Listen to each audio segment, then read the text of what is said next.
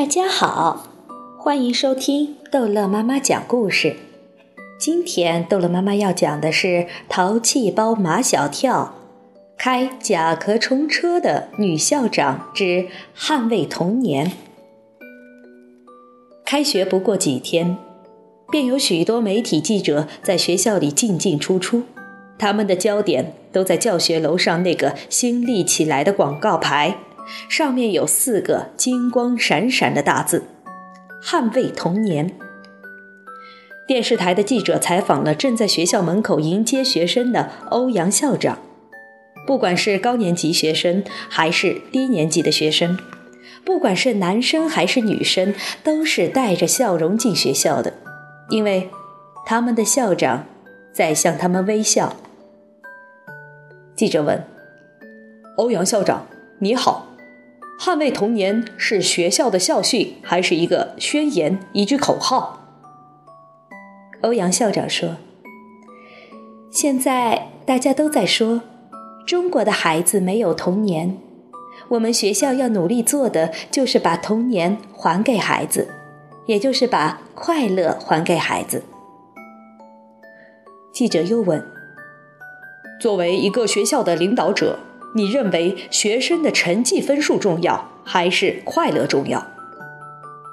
欧阳校长说：“我认为快乐更重要。”有一位教育家曾经说过：“判断教育方法是否正确的标准是孩子是否快乐。如果我们的孩子不快乐，那证明我们的教育是失败的。”就在记者采访欧阳校长的时候。学校门口聚集了一些送孩子的家长，他们都在看教学楼上新立起来的广告牌，每个人脸上的表情都难以名状。电视摄像机的镜头对准了这些家长。记者问：“请问，您的孩子在这个学校读书吗？读几年级？”穿西装的男家长说：“六年级。”记者问。您认为，在您的孩子的童年时间，分数重要还是快乐重要？穿西装的男家长说：“现在快不快乐并不重要，重要的是能考好分数，就能上好大学，以后才会有一个好工作。”记者又问：“请问，你的孩子读几年级？”卷发女家长说。一年级，记者问：“哦，才刚刚开始学校的生活，那么您的观点呢？”卷发女家长说：“我在我孩子的身上寄予了很高的期望，吃得苦中苦，方为人上人。什么快乐不快乐的？他现在快乐了，就输在起跑线上了。”接着。记者采访了在场的所有家长，有八成的家长对学校立起的一个“捍卫童年”的广告牌表示不理解，他们觉得学校就是传授知识的地方，不是捍卫童年的地方。只有两成的家长表示理解和赞赏。有趣的是，表示理解和赞赏这两成家长都是高学历或成功人士，他们最关心的是孩子的童年是不是快乐的。他们的观点是，只有在快乐中，孩子们的学习状态才是主动的、积极的。当晚，电视台收视率最高的节目《城市聚焦》播放了这个新闻。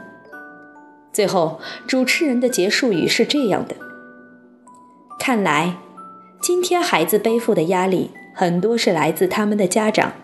捍卫童年是有识之士的明智之举。”是否能让我们的孩子真正的快乐起来，在快乐中学习，在快乐中成长？我们将继续关注。马小跳，马小跳。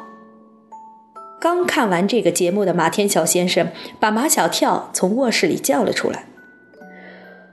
你们学校来了一个新校长，是女的，叫欧阳校长。这么大的事情，你怎么没跟我讲呢？你知道的，马小跳说：“我上次写的检查，你不是都签了字了吧？你不会就没看就签了吧？怎么没看？你那叫什么检查？就是一篇作文，还写的不错，把事情写得清清楚楚的。马小跳，我不明白，这跟你们的欧阳校长有关系吗？马小跳问马天笑先生：“我们那天迟到是帮谁把车推到加油站去啊？”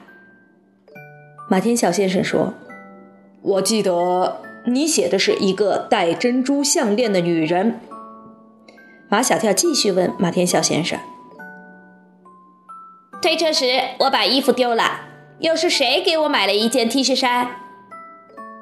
还是那……”马天笑先生有点明白了。马小跳，世界上不会有这么巧的事吧？世界上还真是有这么巧的事，他就是欧阳校长。有点意思，有点意思。马天笑先生在心里说：“我儿子真有福气，我想给儿子一个快乐的童年，偏偏就遇上了一位要捍卫童年的校长。”第二天下午就要放学的时候，秦老师给每人发了一张征求意见表，说带回家去，请家长填好了，明天带到学校来。秦老师很不高兴的样子。发征求意见表时也不说一句话。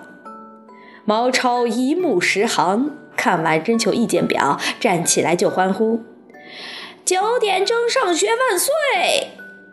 紧接着，教室里人声鼎沸，乱成了一锅粥。安静，安静！秦老师非常生气，看看你们的样子，毫无进取之心。现在，我先来征求征求你们的意见。愿意九点钟上学的同学，请举手。让秦老师更加生气的是，全班至少有五分之四的同学举了手。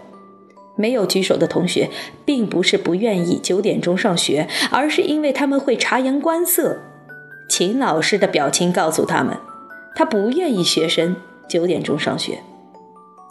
见马小跳把手举得最高，秦老师让马小跳说说九点钟上学。有什么好？可以睡饱觉。马小跳很认真地回答秦老师的问题。小孩子都是在睡觉的时候长高的，如果睡不够就长不高。秦老师，听我说，听我说。坐在马小跳后面的唐飞手都快伸到秦老师的鼻子底下了，秦老师只好请他说。可以吃饱肚子上学。秦老师哭笑不得。唐飞，难道你以前都是饿着肚子上学的吗？秦老师的言外之意，唐飞那样子像饿肚子的吗？哈哈哈！全班同学笑得东倒西歪。笑什么笑？本来就是嘛。唐飞一本正经的。早晨那个时间呀，那是相当的紧张，都不能上桌子吃早餐，面包、牛奶都是在车上吃的，那只能叫充饥。再说了，像我们这种体型的孩子，应该少坐车，多走路。如果九点钟上学，我天天走路上学。还有很多愿意九点钟上学的同学要说。秦老师却要请不愿意九点钟上学的同学来说说他们的理由。秦老师的目光在寻找举手的同学。马小跳侧着身子，热心地帮秦老师寻找。他发现丁文涛在举手。秦老师，丁文涛在举手。秦老师的脸上终于有了一点点笑容。丁文涛。你为什么不愿意九点钟上学？因为我不想浪费时间。丁文涛把滑到鼻尖上的眼镜推上去。时间像黄金一样宝贵，如果九点钟上学，我们等于白白损失了一个小时的学习时间。秦老师满意的点点头。他又请陆曼曼说：“陆曼曼心里本来也是拥护九点钟上学的。”但是，凡是马小跳拥护的，陆曼曼就要反对。我还是愿意八点钟上学。陆曼曼瞪了马小跳一眼，有些人愿意九点钟上学，是想偷懒。马小跳豁地站起来：“陆妈妈，你是说我想偷懒吗？”毛超在一旁帮腔：“人家马小跳只想长高。”教室里又乱了，唐飞和毛超闹得最凶，秦老师叹了一口气，那个想把他们分散的念头又冒了出来。好了，这一集的故事就讲到这儿结束了，欢迎孩子们继续收听下一集的《淘气包马小跳》。